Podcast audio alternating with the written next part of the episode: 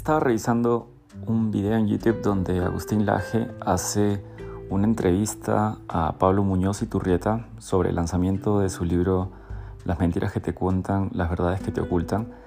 Y en la presentación del libro, él hace una pausa para dar tres tips de lo que considera que debiéramos tener en cuenta al momento de hacer compras de libros, sobre todo si es que no es una práctica habitual o costumbre entre nosotros. Me pareció muy importante y por eso quise compartirlas. La primera de ellas es revisar la contraportada. Con la contraportada, que está al reverso del libro, nos hacemos más o menos una idea de qué trata el libro, ¿sí? a términos de tener una idea general.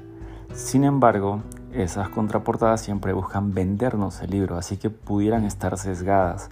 Por ende, el segundo paso de recomendación es hacer una revisión del índice. Con el índice nos podemos hacer una idea del tipo de contenido que tiene el libro para ver si es que en definitiva cuadra con nuestras expectativas y lo que tenemos como idea al comprarlo.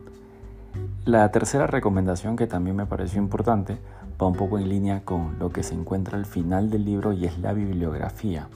La bibliografía, sobre todo si es que estamos leyendo un libro de tipo académico o investigativo, nos da una idea justamente de qué tan profunda ha sido la investigación o la recopilación de fuentes para tener en cuenta el material y la calidad que se encuentra contenido en el libro. Esas tres recomendaciones me parecieron muy valiosas y por eso decidí incluirlas. De forma complementaria, les tengo un cuarto tip que es el que yo tengo en cuenta al momento de seleccionar un libro y es el leer por lo menos una sección, un párrafo libre, un capítulo. Por lo general, incluso en iBooks o en otras plataformas, siempre nos dan la opción a leer un capítulo o unas partes del libro de forma libre. porque esto es importante?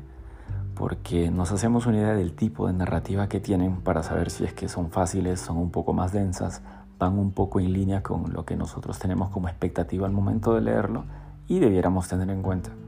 Entonces eso era todo. Eh, quería compartirles esto y les deseo una feliz lectura.